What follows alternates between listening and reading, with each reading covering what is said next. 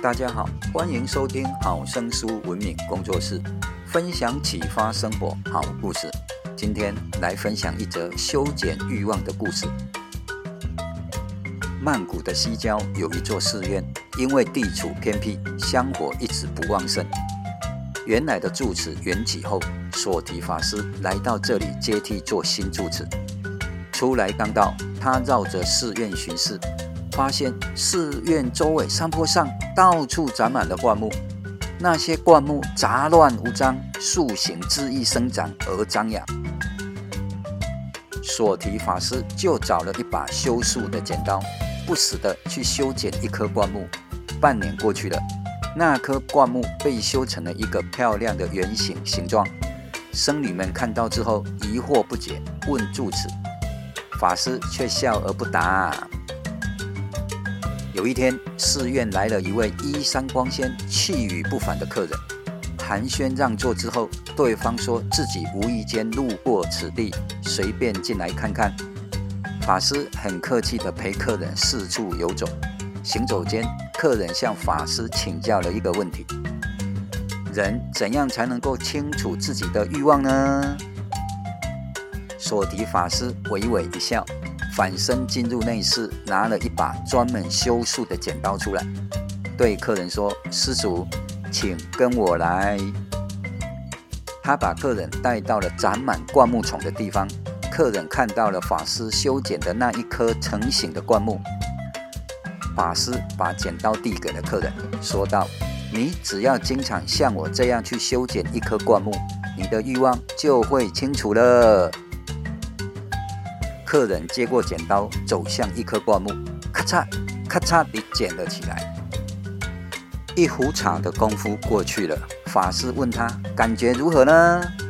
客人笑了笑说：“感觉身体舒展多了，可是平日堵在心中的那些欲望，好像并没有放下呢。”法师说道：“刚刚开始都会这样，经常修剪就会好了。”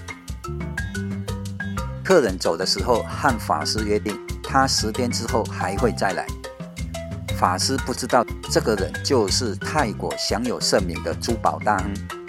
近来因为遇到了从未经历过的生意上的难题。十天后，大亨来了；二十天后，大亨又来了；三个月后，大亨已经把那棵灌木修成了一只鸟的雏形。法师问他：“现在你是否懂得如何消除你的欲望了呢？”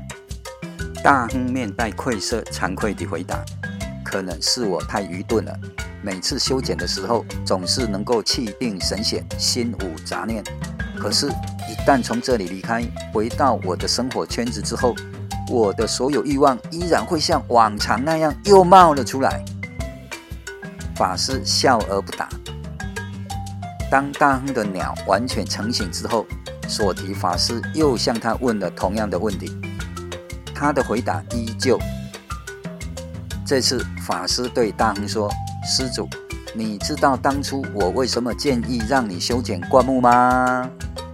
我只是希望你每次修剪之前都能够发现，原来剪去的部分又会重新的长出来，就像我们人类的欲望。”你别指望能够完全把它清除，我们能够做的就是尽力把它修剪得美观。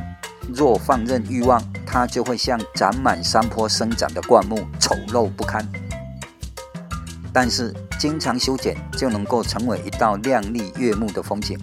对于名利也是这样，只要取之有道，用之有道，利己惠人，它就不应该被看作是心灵的枷锁。